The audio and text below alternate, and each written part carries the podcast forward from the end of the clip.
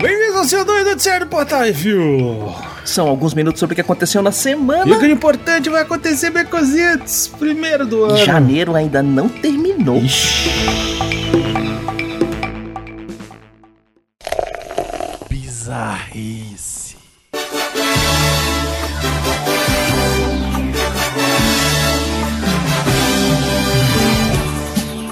Que braço? Ah, não. De novo, ainda isso? Tamo... Hum. Vamos lá. Vitória Espírito Santo. Ah, essa história é ótima. Um comerciante de 72 anos foi autuado pelo batalhão de trânsito da PM por dirigir sem uma das mãos no volante, com o braço para fora do carro, enquanto trafegava no centro de Vitória no final do ano passado. Segundo o motorista, a autuação ocorreu porque ele entrava com seu carro na garagem do próprio restaurante. Porém, o cidadão não possui um dos braços. tem a limitação registrada na CNH e o carro é adaptado. Abre aspas, poderia ter me dado a multa por outras coisas e eu não teria nem recurso, mas essa já recorri. Tem que ter um respeito maior com os comerciantes e com o usuário. Caralho, velho. A PM diz que vai averiguar o ocorrido no caso, mas alerta que o documento do carro não consta adaptação para pessoa com deficiência. Porra, pelo menos se vai multar que o cara tá com o braço pra fora do carro, vê se ele tem o braço pra botar a voz do cara, né?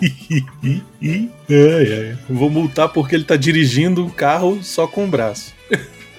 Melhor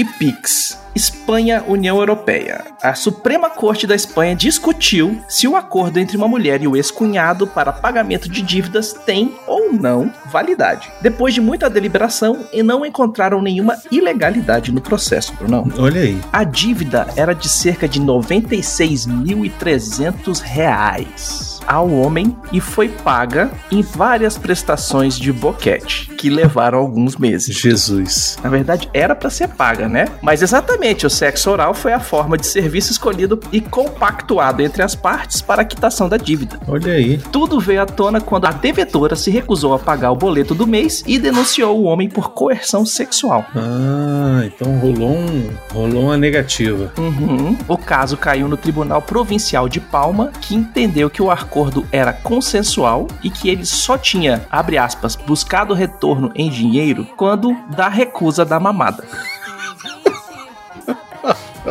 A Suprema Corte ainda diz que quando o acordo estava em andamento, a mulher não tinha prestado queixa nenhuma e só o fez meses depois, quando foi pedida para pagar o restante da dívida. Ah, então o problema não era o- aquele. Entendeu? O problema é que ela falou assim: não, eu, eu- eu não quero mais chupar esse pinto mole, não. Coisa feia, enrugada, suja, sei lá. Aí o cara falou: então paga em dinheiro.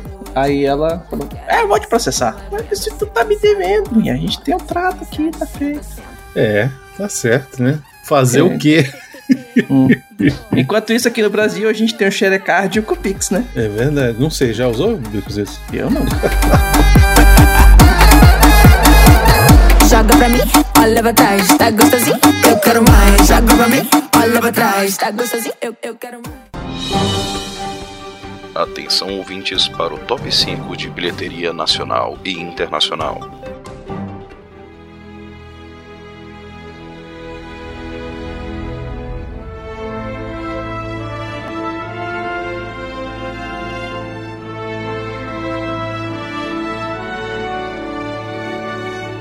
Vamos para o top 5 bilheteria nacional, Becositos. Em primeiro lugar, Homem-Aranha Sem Volta para Casa. Fez Uhum. nessa semana 6 milhões de reais ainda. É. 6 milhões e 24 mil e um total já de quase 30 milhões, Becositos. Pois é. O menino teioso É, tá levando gente pro cinema feito água. é mais de um mês já. Hum. Em segundo lugar, Pânico. Fez nessa semana 2 milhões 675 mil, um total de mais de 9 milhões. Em terceiro lugar, Sing 2 fez 2 milhões 54 mil, um total já de mais de 18 milhões. Em quarto lugar, Eduardo e Mônica fez 1 milhão 770 mil, num total já de mais de 1 milhão 855 mil. Isso, é, Eduardo e Mônica lançou, Lançou essa semana. é, semana passada. Isso. É, essa discrepância aí são das pré- Das pré-estreias. das pré-estreias é. pagas. Isso, é. E o Turma da Mônica Lições fez 787 mil, um total já de mais de 9 milhões 757 mil reais. Olha que coisa linda, a turma da Mônica tá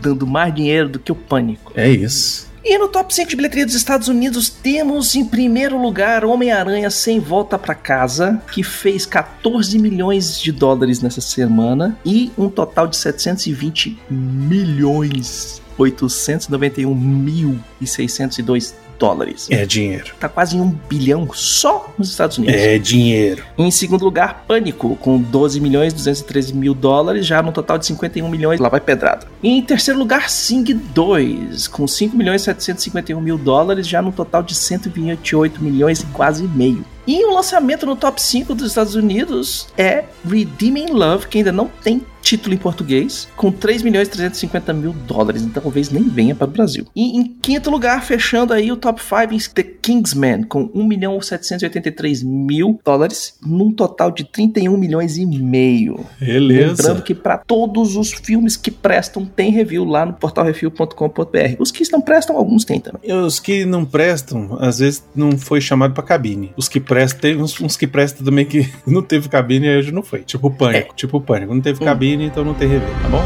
É isso.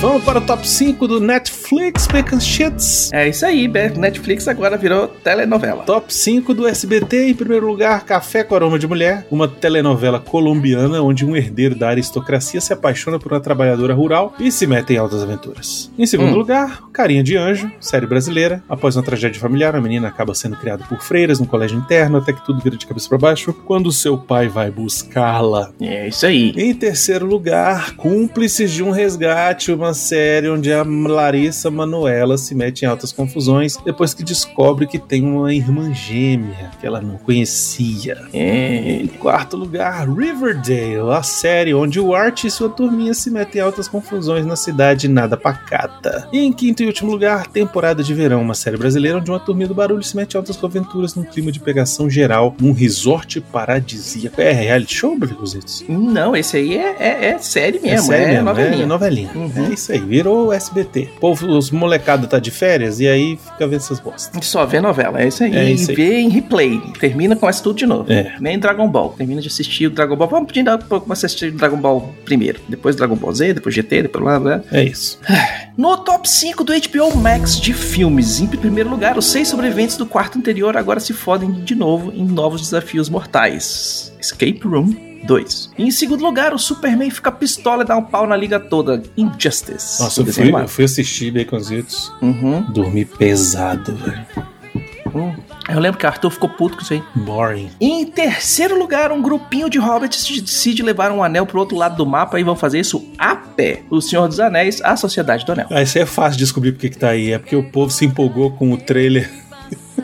o trailer da série do Senhor dos Anéis que Uhum. saiu, aí foi assistir. E vamos assistir tudo de novo. é É. isso, é isso. Em quarto lugar, Billy Crystal não morreu e tá fazendo comédia romântica. A vida é agora. Olha aí. E em quinto lugar, o Batfleck, o Hawkeye e o Don Draper se metem em altas confusões e buscas de assaltantes em Boston. Atração perigosa. Muito bom, muito bom. E temos o top 5 da HBO Max séries. Em primeiro lugar, as senhoras de Sex and the City precisam de mais dinheiro pra plástica e roupa de grife. E aí fizeram mais alguns episódios chamados E é isso aí, And Just Like That. Uhum. Em segundo lugar, ele traz a democracia e a paz para onde estiver. Não importa quantos homens, mulheres e crianças precise matar para isso. Estamos falando de pacificador, baconzitos.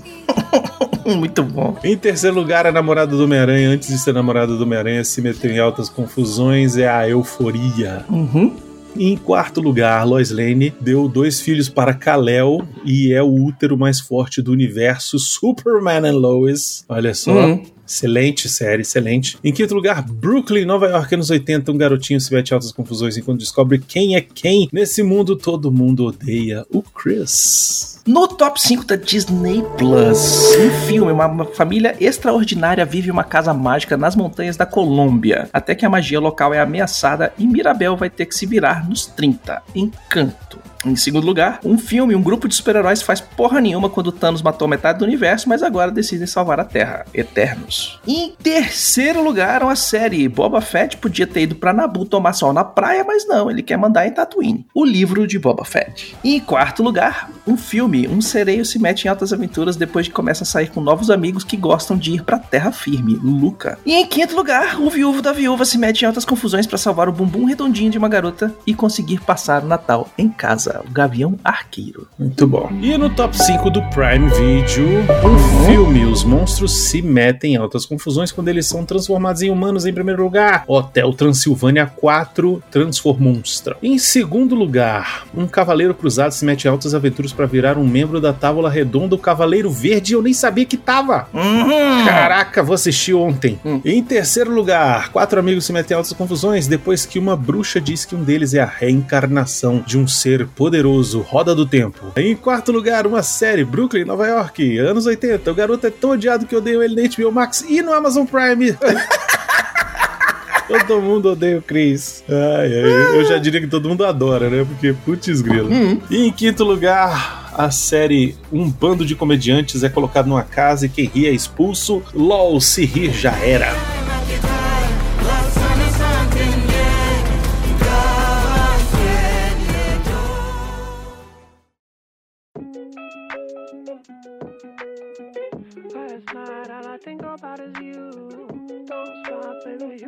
Brunão, vamos para as rapidinhas. A Lucasfilm anuncia contrato com a Respawn Entertainment, que fez Apex de Titanfall, Star Wars The Fallen Order, para novos jogos da franquia Star Wars Jedi, um novo FPS de Star Wars e um jogo de estratégia. Eu quero, só me manda. dê, papai.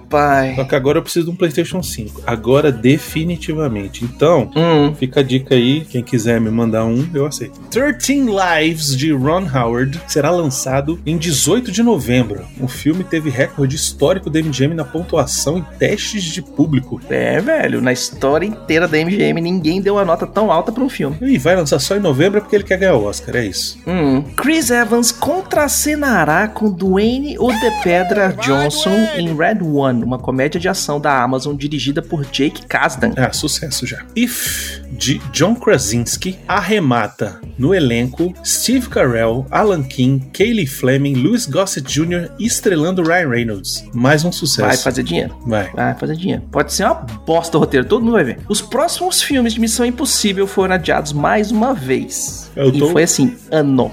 Tom Cruise tá, tá esfarelando É, já, o Tom. Cruise não quer concorrer com ele mesmo, é isso. Por isso que ele vai Hum. deixar. Esse ano é do Top Gun, ano que vem Missão Impossível, no outro ano mais Missão Impossível. Sequência de Hum. Murder Mystery confirma o retorno de Adam Sandler, Jennifer Aniston, Adele Akhtar e John Caney. Mark Strong, Melanie Laurent e Jodie Turner-Smith se juntam ao elenco. É a sequência daquele filme que teve do Netflix do Adam Isso. Sandler, né?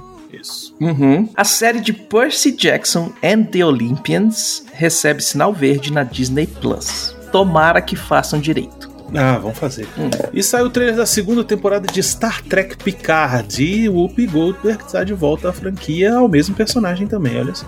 Uhum. Curti, curti, curti. Aguardo ansiosamente. E saiu um teaser do Pinóquio, dirigido por Guilherme Del Toro, o filme em stop motion da Netflix. É, só tem pouca coisa, só parece o grilo esquisito lá e é isso. Grilo falante, falando que foi ele que morou no coração do bicho de madeira, e é isso aí. É isso aí. Hum. Brunão, o melhor de todos os tempos da última semana é o bloco onde a gente traz a melhor série, filme ou jogo de todos os tempos dessa semana. Uma dica sobre o que assistir, jogar ou curtir. Muito bem, eu vou começar aqui dando a minha dica. Hum. Vou indicar a terceira temporada de Afterlife do nosso querido Olha. Ricky Gervais.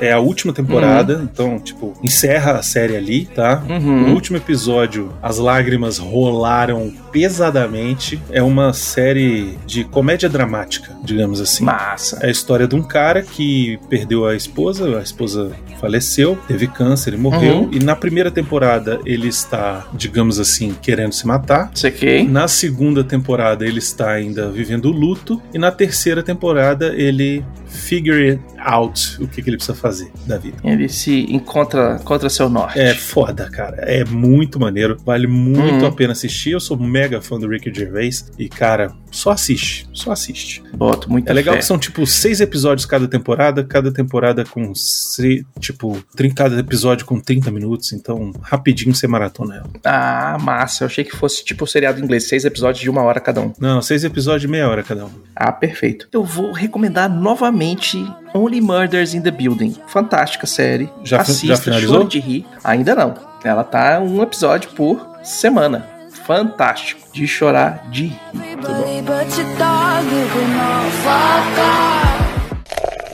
E-mails. Even tried to E se você quiser o seu e-mail, comentário lido aqui, mande um e-mail para portalrefil.gmail.com, comente nos episódios, nos programas da semana, nos posts do Instagram, que no próprio CO2 leremos baconzitos. Olha, Hum, às vezes é bom a gente dar um mês de descanso. dá tempo do pessoal mandar os e-mails, né? É, pois é. É, Comentários do que isso assim 646 do Miranha. Então, se você ainda não viu Miranha, cuidado com possíveis spoilers. Eu vou Uhum. começar aqui com o comentário do Rafael Dourado. Ele disse o seguinte: No primeiro filme do Tom Holland, simplesmente a mulher mais gata da escola gosta dele. A ideia clássica do Peter Parker é ninguém querer nada com ele, além da inaptidão própria. Inclusive, foi um dos pontos que o filme do Garfield patinou. A Emma Stone ser afim do cara é algo que desconecta todo o público nerdola da identificação do personagem. Sugestão pessoal: tentem assistir os filmes sem bater nas pessoas que estiverem ao lado de vocês.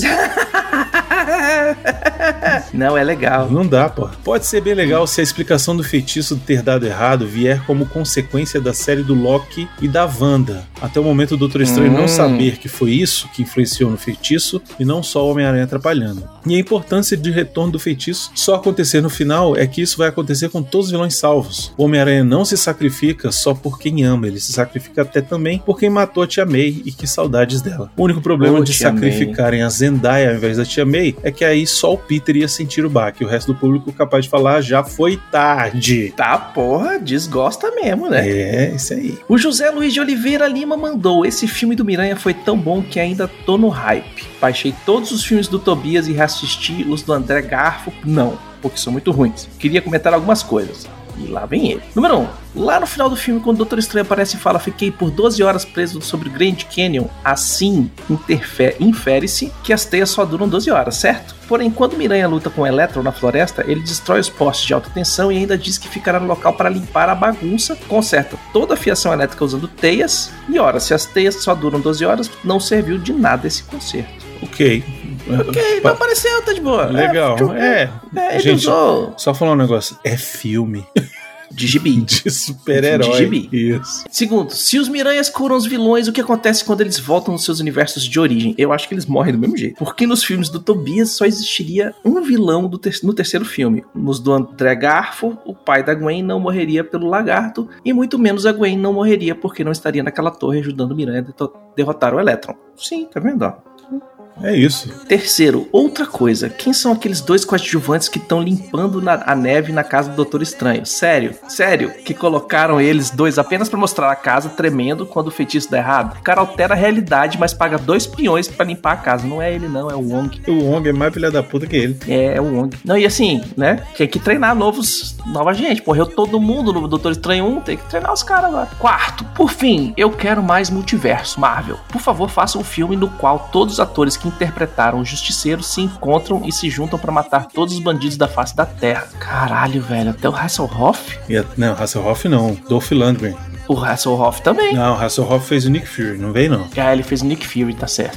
então é isso, amigos. Desejo um Feliz Natal e boas festas. Feliz Natal, boas festas, Feliz Ano Novo. O Diogo Lopes Bastos mandou assim: Parabéns por esse programa sensacional. Esse filme finalmente conseguiu fazer o equilíbrio entre o Peter Parker e o Homem-Aranha, com ele finalmente sentindo a responsabilidade de usar o uniforme e o que isso acarreta às pessoas próximas dele. Principalmente na questão de perdas que acaba sendo a da tia May e depois dos, dos amigos que não sabem mais quem ele é. Os momentos de comédia funcionam bem, principalmente vindos do Ned, em alguns momentos da tia May e do próprio Electro. As atuações são boas com destaque pro William Dafoe, que conseguiu fazer um Duende Verde mais aterrorizante que o filme do Sam Raimi. Fica melhor ao vermos o seu Norman Osborn no controle, o Tom Holland conseguindo mostrar por que é um ator muito bom a demonstrar o desespero, medo e raiva que Peter já mostrou em diversos momentos das HQs. As participações de Andrew e Toby é maravilhoso pela história que seus Peter Parker carregam, principalmente os erros que acabaram moldando-os. O de o Andrew Garfield finalmente conseguiu mostrar bem o seu Peter Parker, ter sua chance de redenção salvando MJ. Agora, o caminho está aberto para o Homem-Aranha voltar a ser o amigão da vizinhança, procurando salvar as pessoas, tendo que lidar com os problemas comuns como faculdade, dinheiro e trabalho, um amadurecimento que espero que seja muito explorado nos próximos três filmes. Um ótimo final de ano para vocês, tudo de bom ocorra em 2022. O Pablo Neves mandou uma resposta pro Rafael Beraldo Dourado, falando: depende da fase. Na era do Romitão, Liz, Beth, Gwen e Mary Jane, tudo afim dele. Ele parecia um DiCaprio de cabelo castanho. é, o Romita botou o bicho pra ser é, é o terror da vizinhança. Comentário no CO2 198, o marido de pano e o Deadpool, Rafael Beraldo Dourado mandou. O segredo da Bruno Lombardi deve ser o mesmo da Paula Toller. Pacto com Mephisto. Não pode falar isso, rapaz. Que isso? Hum, não pode falar Mephisto que os, que os nerdolas ficam tudo doidos. Não é isso, não. Isso aí é, é genética. Chama genética. Isso é genética, produto de beleza caro e protetor solar. É isso. O Eduardo Ritalino mandou galera do Refil, venho por meio deste dizer que vocês estão cometendo uma- um equívoco gigante, Ixi. além de uma injustiça. Olha aí. Pam, pam, pam. Quero fazer uma defesa aos filmes do Venom. Sim, Ah, estou não. sóbrio. Pois, você- Ai, Ritalino. Pois vocês, assim como os outros portais de cinema, cometem o erro de julgar o filme do Venom como se ele fosse um filme de herói comum, como um dos da Marvel e da DC que usam de alto orçamento e se levam a sério nas suas ideias Mesmo os filmes de comédia com o próprio Thor Ragnarok. O Venom não se encaixa nisso porque a ideia do Venom não é ser, não é ser um herói comum, a ideia é ser um filme de herói ou de anti-herói divertido que abraça a galhofa e não se leva a sério. Venom é um clássico filme trash. Sim, existem filmes trash de orçamento alto, Sharknado tá aí pra provar isso. E aí que está o erro de todos que julgam Venom errado, porque vão assistir um filme esperando um Iron Man na vida e o certo seria assistir um filme sabendo que é um filme trash. Podemos até dizer que é um filme de herói B. Isso casa perfeitamente com o que é o personagem nos quadrinhos. Quem não se lembra do clássico bordão do Venom, o vilão que amamos odiar. Tá. Tá não, tá. tá- Eu Tá não vou bom. mudar de opinião. Pode, pode falar o que Eu ele também quiser. não vou mudar, não. Continua sendo ruim, continua não sendo Venom. É tipo o Batman. Tem um cara que eles chamam de Batman no cinema, mas não é o Batman do quadrinho. E aí ele termina. Então, galera do Refil, vamos parar de julgar mal essa obra-prima do cinema moderno. Ah, Arrisco tomar dizer que os filmes do Venom Ele serão tá- lembrados no futuro como clássicos, assim como The Room, Miami Connection, Velocipastor, Piranha 3D, Machete, Palhaços Assassinos do Espaço Sideral, Cinderela Baiana e tantas outras obras-primas. Aí eu concordo com ele. Não, não concordo, não. Eduardo. Coisa ruim Faltou, faltou Ritalina aí, viu, meu filho? Você- Hum. Pelo amor de Deus. Comentários do que esse assim 245 expectativas. Ah, sim, o nosso programa de expectativas. O Rafael Beraldo Uhum. Dourado, sempre ele falou: é muito triste ver o que aconteceu com o rosto da Mônica do Friends, ainda nas últimas duas temporadas da série. Mas pra quem vive em função Uhum. da imagem, é difícil ver os efeitos do tempo, que, salvo exceções, tendem a ser cruéis com todo mundo. Ela era lindíssima desde a participação em Seinfeld, ou no clipe do Bruce Springsteen, ou no filme do He-Man. Dito isso, concordo que o melhor do filme da saga Pânico é mesmo as sátiras de Todo Mundo em Pânico. Uhum. O Guilherme Frediani mandou. Quando eu ouvi o Baconzitos falando de Animais Fantásticos, Os Segredos de Dumbledore, parece nome de filme pornô, na hora me veio em mente Welcome to Hogwarts. Para os que não conhecem, apreciem sem moderação, tá lá no, no link, eu não vou botar em lugar nenhum, velho. Se você quiser ver essa desgraça, você vai atrás. Ai, ai. André de Oliveira mandou: Olá, seus lindos. Entre as coisas que comentaram, a minha maior expectativa é, claro, para a estreia do The Batman, mesmo concordando com os Itos, quando ele disse que nunca existiu um Batman no cinema e sabendo que possivelmente ainda não será desta vez. Quanto ao que não falaram, sei que devo ser a única pessoa com expectativa 10 de 10 para a segunda temporada de Good Omens, mas o que fazer se sou completamente apaixonado pela primeira temporada e por Michael Sheen como Aziraphale? Quero entender o que vou inventar, já que a obra original, escrita por Terry Pratchett e Neil Gaiman, está inteira ali na primeira temporada. Se cuidem, beijos, porque de longe pode. E aí o Rafael Beraldo Dourado respondeu a Andréia. Minha tristeza, entre aspas, com essa segunda temporada é que, por motivos óbvios, vai ser muito mais de Neil Gaiman e muito menos de Terry Pratchett. Nada contra o primeiro, mas a minha preferência é, sem dúvidas, pro segundo. Aliás, deste teve uma adaptação recente no HBO Max, The Watch. Ficou bem estranho, mas muita coisa do Discworld está lá, mas duvido que vá ter uma segunda temporada. Olha aí. Hum. Diogo Lopes Bastos.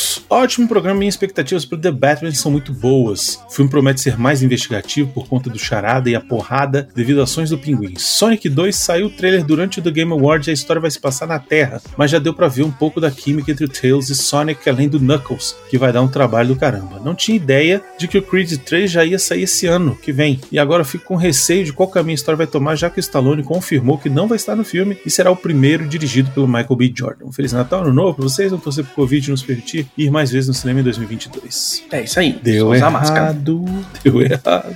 O Rafael Beraldo Dourado mandou sobre Dumbledore ter envelhecido tudo que não envelheceu em 500 anos. Coincidentemente, foi quando ele assumiu a função de diretor no colégio, né? Ah, então tá explicado, é verdade. Ah, agora as coisas fazem Agora sentido. faz sentido. Agora tudo se encaixa.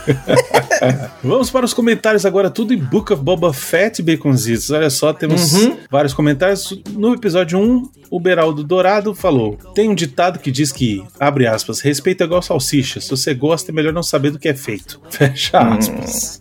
É isso aí. No Boba Fett episódio 2, o Rafael Beraldo Dourado mandou assistir o segundo episódio e na direção comentei que nem parecia algo feito pelo cara do frango robô. O Miotti é que me corrigiu no Twitter que é da Steph Green e não do Seth Green.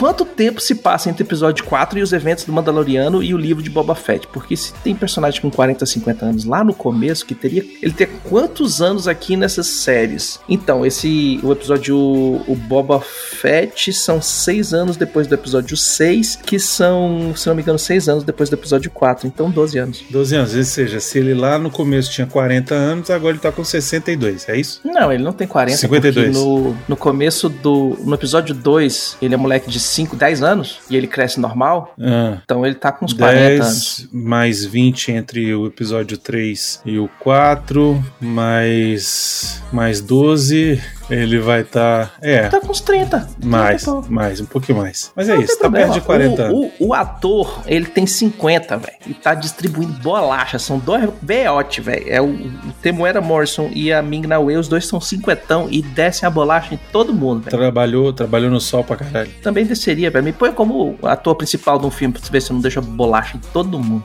Ele continua. Quando eu comentei no chat sobre o episódio 8 ter melhorado o resto de Star Wars, não é porque eu acho que o filme é bom, é porque eu detestei tanto que ele fez todo o resto ficar bom em comparação. Porra, velho. E o maior problema do episódio 8 pra mim é justamente essa falta de sutileza, onde tenta enfiar algumas discussões, como salvar os cavalos de corrida ou sobre contrabandistas de armas, tanto da Primeira Ordem quanto da República, o Império, a Aliança, Rebelde, blá blá blá. É, eu, eu gostei porque ele mostra esse lado do, do- do- da galera que não tá no. que tá ali pra ganhar dinheiro, foda-se, né? Que não tá pra é, é, defender um lado ou outro, né? A sujeira do capitalismo, achei massa. Gosto de tudo, Begonzitos. Eu sou foda. E o comentário do Boba Fett episódio 3, o próprio Dourado falou: Pessoal, na descrição desse episódio tá dizendo Brunão e Begositos comentam o primeiro episódio, embora seja o terceiro. Isso aí é erro do Begositos. E eu não consegui enxergar É aconteceu nada. vez. Não consegui enxergar nada da cena do Black Chewbacca atacando o bobo adormecido. Tava tudo muito escuro. Vamos Ah, eu vi ajustar- na TV, achei tão bonito. Vamos ajustar esse, esse, esse contraste aí. Apaga a bicho. luz, apaga a luz da sala e assiste. O Eduardo Araújo mandou bom dia, boa tarde boa noite, refleteiros. Que saudade de vocês. Esse episódio foi um dos mais fraquinhos em tela, mas um dos que mais expande a mitologia da série. Confesso que esperava mais da gangue dos Power Rangers. É sério, aquele pessoal RBD dos Spider Vespas foi muito chola. Foi mesmo. O ponto alto foi a batalha do Kersentan, sem sombra de dúvidas, mas agora estou injuriado. Vocês falaram que a Fennec demorou para chegar porque estava vestindo a armadura. Agora eu tenho a imagem mental da Ming-Na Wen, ou de camisola, ou desnuda, dormindo no palácio do Jabba. Me dê, papai. Não estou, não estou criticando, quero até agradecer por essa imagem mental, mas acho que nunca me recuperei totalmente de tal imaginação. Imagina ela no biquíni da Leia. Ixi, aí já foi. Obrigado pelos excelentes episódios, ansioso pela volta do Que Isso Assim do CO2 e, como sempre, cuidado com tafetá. Excelente, ó. Seu dois já voltou e quem isso assim ser quarta-feira. Eita, nós. Meu irmão, essa semana é três, é três. Tá de volta. Tava com saudade, então toma. E é isso, Baconzitos, sugestões e só mandar e-mail para portalrefil.gmail.com, arthur.portalrefil.com.br, baconzitos, arroba portalrefil.com.br, brunão, arroba portalrefil.br. Se tudo der certo, em breve teremos mais arrobas aqui. Exatamente, se você quiser mandar alguma coisa pro Refil, pode mandar para Portal Refil, Caixa Postal 4450 CEP 7842970, Brasília, DF. Obrigado a todos os nossos ouvintes, sem vocês estamos falando para as paredes. Agradecer também aos nossos patrões, patroas, padrinhos, padrinhos, madrinhos, madrinhas e assinantes do PicPay. Sem vocês, nada disso seria possível. Muito obrigado. Lembrando que todos os podcasts do Refil são um oferecimento dos patrões do Refil. E não se esqueçam de dar o seu review, o seu joinha, compartilhar nas redes sociais, tudo arroba Portal Refil. E até a semana que vem, Baconzitos. Mentira, até quarta-feira. É. tem- temo, olha, gente, assiste Cobra Kai. Só falo isso. É, assiste Cobra Kai porque a cobra caiu e a cobra subiu. É isso aí. E semana que vem tem novidade, né, Brunão? Tem novidade. Eu não vou falar, não. É, eu quero aí. só, só, só deixar chegar no feed. Na hora que Uhum. chegar no feed, aí vocês vão ver o que, que é. Aí. É. Aí é alegria. É isso aí, galera. Um grande abraço pra quem é de abraço, um grande beijo pra quem é de beijo e até a semana que vem. Diga tchau, Bruno. Tchau,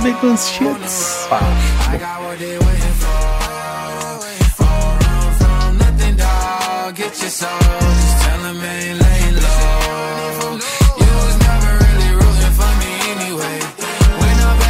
top, I wanna hear you say, You don't run from nothing, dog. Get your soul. Just tell that the break is over.